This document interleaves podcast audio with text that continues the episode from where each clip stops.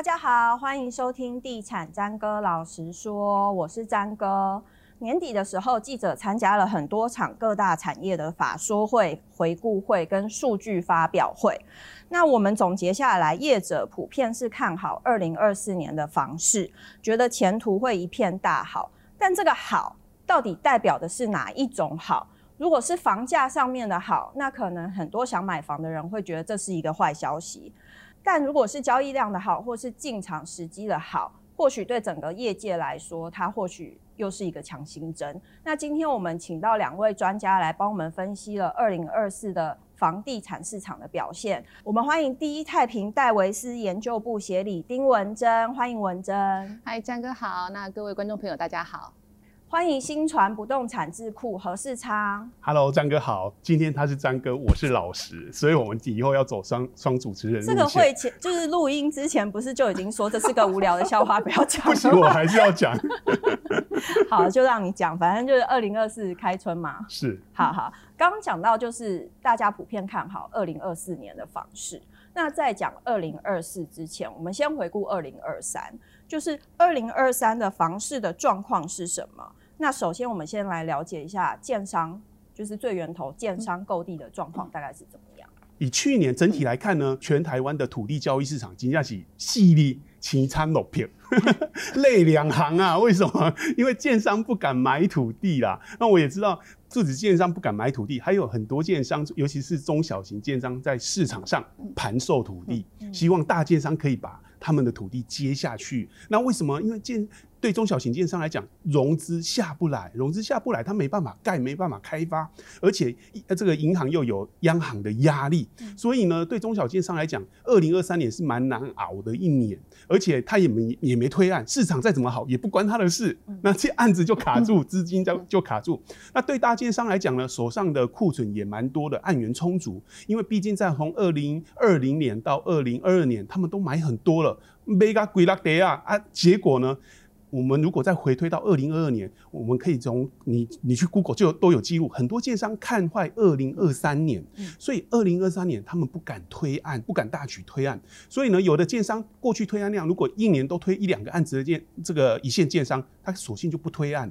那如果索性那个过去都一年都推四五个案子的建商，他就减量经营，变成只推两三个案子，就导致说，哎。案子退的少啊，土地也不用买，所以整个土地交易市场是非常冷清的。是，哎，这这个当然也影响到我们这个商众一界的朋友。他到底多冷清？那个文珍这边有数字可以告诉大家。是。好，因为我们前几个呃上个礼拜我们才做过这个年终记者会，对于整个土地市场我们进行了一个回顾。嗯、我们如果去统计，就是说在呃二零二三年一整年这些大型的土地交易，我不管是工业土地呀、啊，或者是说建商买地呀、啊，这些些把它零零总总把它加起来的话，大概整个台湾的一个大型土地的交易案大概是差不多一千两百亿左右。嗯、那其实比前一个年度二零二二年它就降了三成。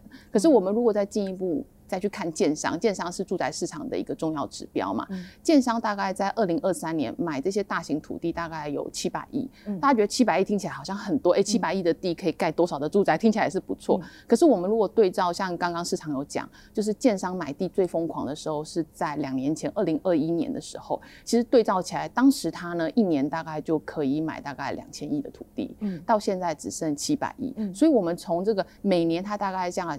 减少五成、三成的一个购地数量，我们可以来看，就是说，其实建商对于未来的整个房市来说，虽然我目前看到房价一直涨，建商来说，哦，不可能，房价不可能有下跌的可能。可是我们从他在买原料的这个动作跟脚步上面，我们可以来看，其实他们也是偏保守的。那也会有常常有呃投资人啊，或者是媒体朋友问我说，哎，那这样子是不是已经够惨了？建商是不是即将就是他们要呃破盘价要出清的？可是如果我们再把时间轴拉长，在过往大家都是有印象中，就是最惨最惨那时候，大概二零一五年、二零一六年那时候，我们常常看到建商什么哦出清啊降价，在那个时候，在那个时间点，其实建商一年买地的这个总量大概是三百亿，所以对照二零二三年他还买七百亿，这个有什么概念？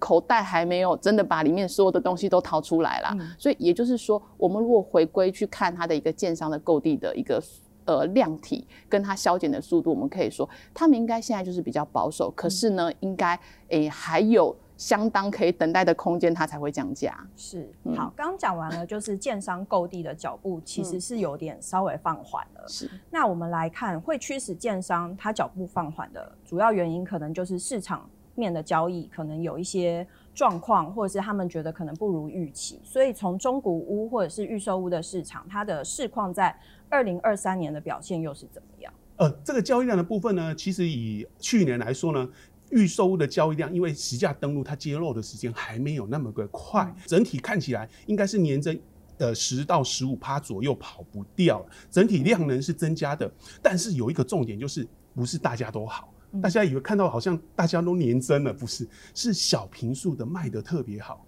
而中大平数的它的交易量是。明显的在减少，它市占是明显在在萎缩当中，而且萎缩幅度还蛮大的。所以呢，现在对线上来讲有一点呃很难很难的地方就在于说，呃，我手上已经规划好的那种大平数的案子要怎么办？重新来过，重新来过，打掉重练，对不对？对啊，啊，听起来我们觉得好像很容易。可是不简单啊！它是整个图面的规划都要重对对，而且你图面规划一改之后，你的整个成本又要重新计算，对，所以这个是蛮复杂的。嗯，所以对接商来讲，他们就要期待说啊，二零二四年如果市场变好，换屋族会不会出来？嗯，这个就是一个很关键的地方。如果换屋族可以出来的话，对他们来讲，这个推案的信心会更强。当然，换屋族出来，因为换屋族的口袋实力比较强。对于整体房价上升的这个推升的力道也比较强，嘿，这是另外一个观察的重点。不过我们观察了未来整个长期来讲，其实低总价小平数应该还是会是主流，会是王道。嗯，可是整体这样看下来，像中古屋的部分，大家从年中年中间的中就开始在讲说，哦，可能三十万栋保底很难。但是其实到了年底，他又感觉保底是可以突破的。是，主要是去年有两件事情，我们大家没想到。第一件事情就是预收禁止转售这一个措施，它没有回溯。嗯，嘿，这是让大家蛮惊讶的。那第二件事情是八月就突然推出新清安房贷，这两件事情呢，都是我们这这未能预料到，我们毕竟没有开天眼啊。当然，这这两件事情出来之后，让整个市场呢变得很活络，尤其是中古屋市场。刚才张哥讲到了中古屋市场，真的是二零二三年的一个房市的主力。那我们会比较好奇的是，像二零二三年，其实有一些大家会说打房的手段，比如说平均地权条例，或者是限贷令的再紧缩。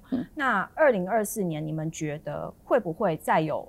新的打房的政策出现，或者是市场有可能出现新的利多。好，我觉得利多的部分其实还不少。嗯，看起来，但你你幸好张哥没有说我这个死多头。哎、欸，不会是我说，会是网友 说。好尽量说，尽量说，我衣食父母尽量说。你如果抖内的话，我就让你骂十天也没关系。我抖内你啦，开玩笑啦，就是。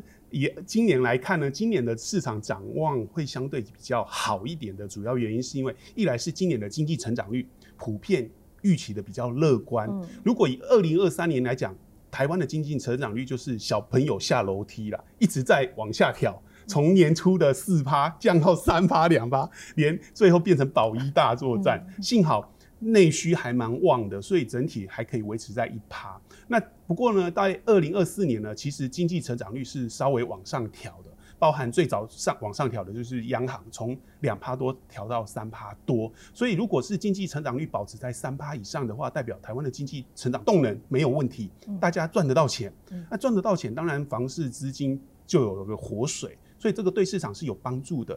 那第二个部分是。其实我觉得政府能用的打房的政策真的很有限了，没招了的意思。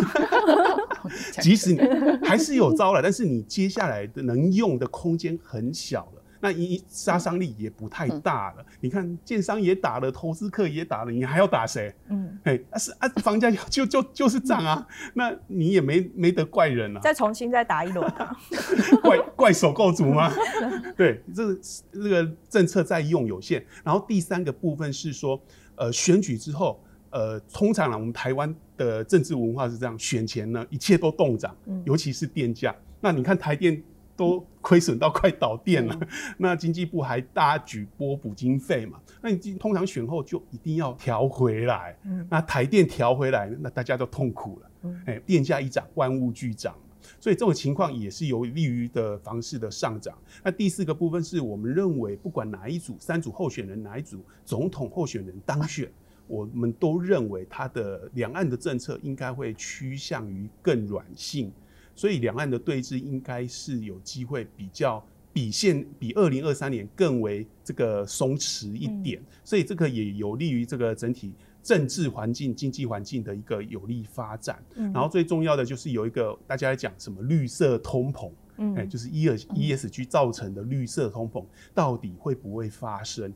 那总体原因就是有这些利多啦，但是我觉得。呃，您刚才张哥问说还有什么打房的措施啊？我们认为，呃，如果今年的房价涨幅更胜于二零二三年的话，我们认为央行应该还会继续出手进行第六波的选择性信用管制。嗯、那会针对哪一族哪一个族群下手呢？还是会针对多屋族下手？嗯、有可能会针对第三户以上的买方呢，限缩他的房贷的年限，从三十年限缩到二八二五，是都是有可能的。嗯、那限贷令的部分应该是不至于，因为全世界台湾的限贷令已经是最严格了，你不可能再严格。原本最严格的中国都已经放宽了，现在我们台湾最严格只能贷四成嘛，你就是第三户以上就只能贷四成，司法人也只能贷四成，你再严格也不太可能了。所以我们觉得应该有可能会朝向这个房贷这个年限下手，但是首购族不会受影响。嗯，对。好，那文珍这边有需要补充的吗？嗯、就是你觉得二零二四年有什么利多，或是有什么可能的黑天鹅呢？我觉得整体，我先讲结论啦。我觉得我对于二零二四年的整个，不管是商用的，或者是说住宅市场，其实我本身是保持相对乐观的一个一个看法。因为其实大家看到第四季的买气其实都不错，那很难在。就是二零二三年第四季买机不错，很难在二零二四年一开春我们就把它往下打，这个这个太困难了。嗯、不过我们如果就就整个全面性，刚刚市场也有提到，不管是政策面好了，三组候选人。大家虽然都提到这个所谓高房价的议题，可是比较不会有那种，就是大家目前的政策应该都从供给面这个部分，我们广建这个社宅啊，在这个租屋方面能够有更更健全的方式，或是提供这个新青安啊更好的一个贷款利率去协协助这种首购族，比较不会有过往那种说，哎，我要打击投资客啊，我要把市场的浮泡完全消灭的。那种的论述，所以我们可以从三组候选人他们目前提出的政策可以去看看到，就是在政策面呐、啊，原则上还是会是就是从呃利息啊、利率啊，或是供给面，然后然后去来去做协助大家来去成家。那第二个的话，就是在这个所谓的经济面，那刚刚市场也有讲，二零二四年表现的会比二零二三年好，不过也不要忘记我们在二零二三年的时候一开始也是三趴，一路一路慢慢的往下跑，所以呢。本来在二零二三年的低基期，就会让二零二四年表现比较好。我妈妈，我今天考试成绩考成长了二十分，上一次我考四十分，现在我六十分，所以它本来就是一个基期的一个变动。因为台湾的经济跟国际真的牵牵扯的太广了，我们的内需市场虽然强，可是没有办法把整个经济完全撑起来。我们可以看到，像国外，像。大家在讲美国降息，可能有机会降息，大家很开心。可是降息的背后的原因是什么？它的经济成长率到没有这么强了，它的通膨可能会减少，所以就是在国际上还有一些不稳定的因素，不管是全球的经济、美国、欧洲啊，甚至是中国啊，很多的国家其实在二零二四年的经济成长率。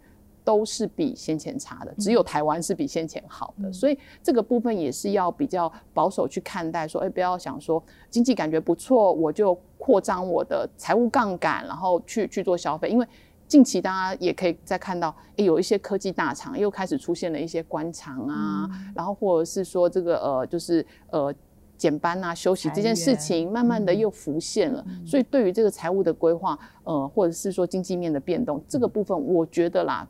中性偏乐观就好了，千万不要太乐观，因为这个这个景气变动相对是比较大的。那说到底到了这个接下来市场上有没有什么打房的政策？我觉得政府很多很多还是会有很多的方式，只是不知道那些打房政策有没有效果。因为连我觉得最狠的，哎，平均地权条例啦，房地合一二点零啊，我都觉得那些招数，哇，这个是过往几十年前不曾想过的，有没有？直接叫你不准买，这个都是很狠的招数。可是经过这两年的这个。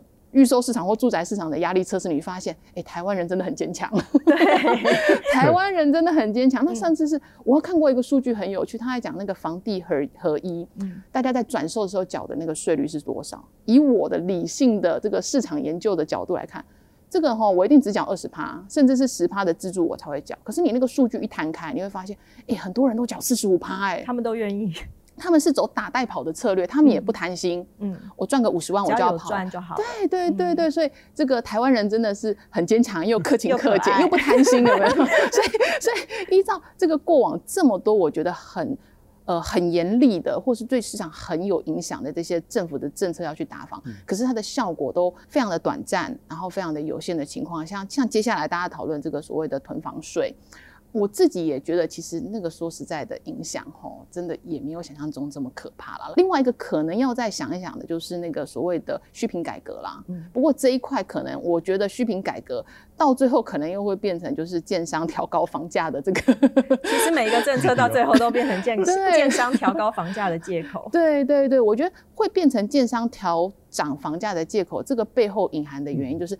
民众太想买房了，嗯、因为我们的需求远大于供给，所以终究任何的情况下，买方消费者都只能够照单全收了。嗯、好，整体来看，就是二零二四年的确会是一个比较正向阳光的一年。对比二零二三，其实开开春的时候，大家是稍微比较保守在看待的。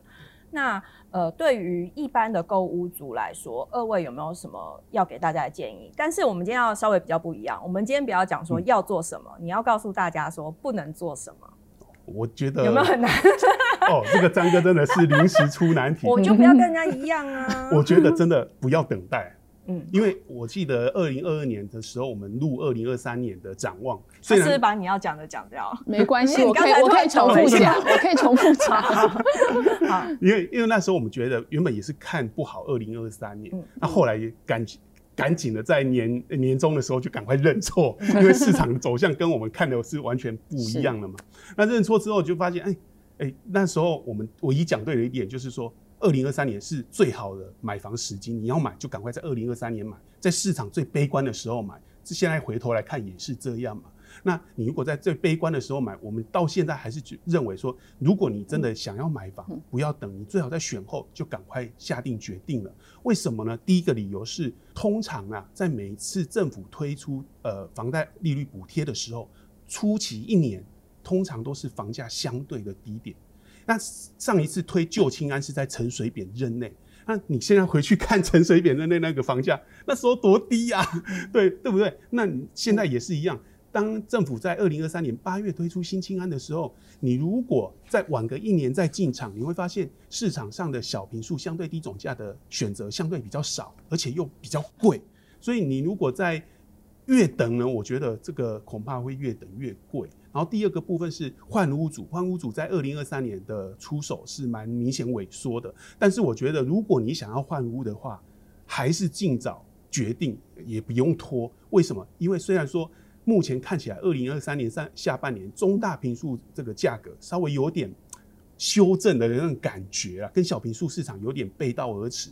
但是呢，我们评估如果我们刚才讲，一开始就讲，二零二四年涨幅如果大的话，央行可能会朝房贷年限下手，对对，换屋主影响会很大。所以你如果要买，最好在央行还没有在祭出第六波打房措施之前，赶快决定这件事情。不然，如果决定之后，央行如果再祭出新的管制措施，恐怕房贷年限会越来越短，你的还款的负担会变得很重。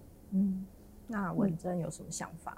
是，虽然我要讲的被他讲光了，不过还是还是真的要，就是这一整轮的这个这个房市的一个波动，我还是要真的要很诚恳的对于这样有自住需求的买方来讲啊，就是因为大家也不是专业的投资人，对于市场的波动，其实我们没有办法掌握在每一个的那个节奏点，所以如果你真的有自住的需求的话，我觉得就是呃明年呃二零二四年也是一个非常好的一个进场时机，因为过往其实。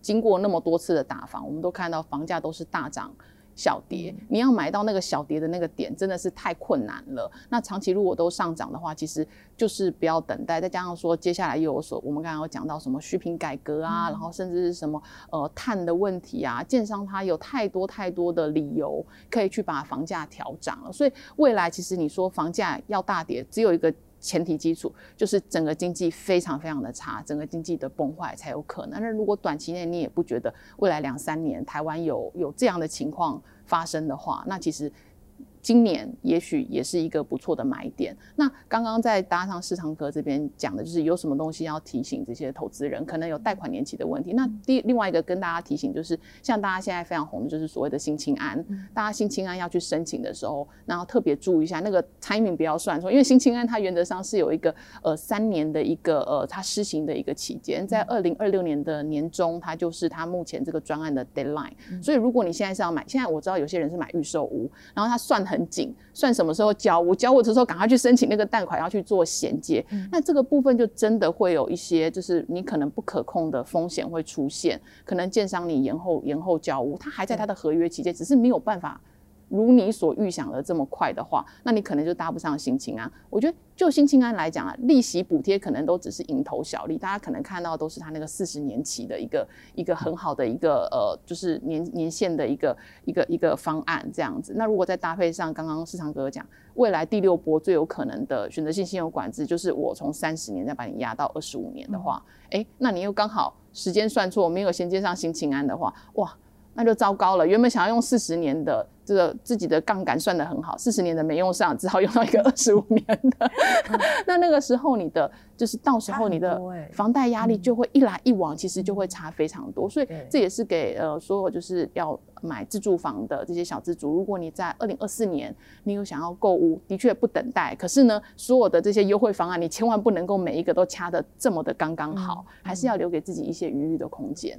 嗯，好，今天谢谢二位到节目来跟大家分享了二零二。四的房市的看法，我们聊了有关于住宅市场，也聊了有关于商用不动产的市场，希望可以提供给大家做一个参考。谢谢二位，谢谢，谢谢，拜拜，拜拜。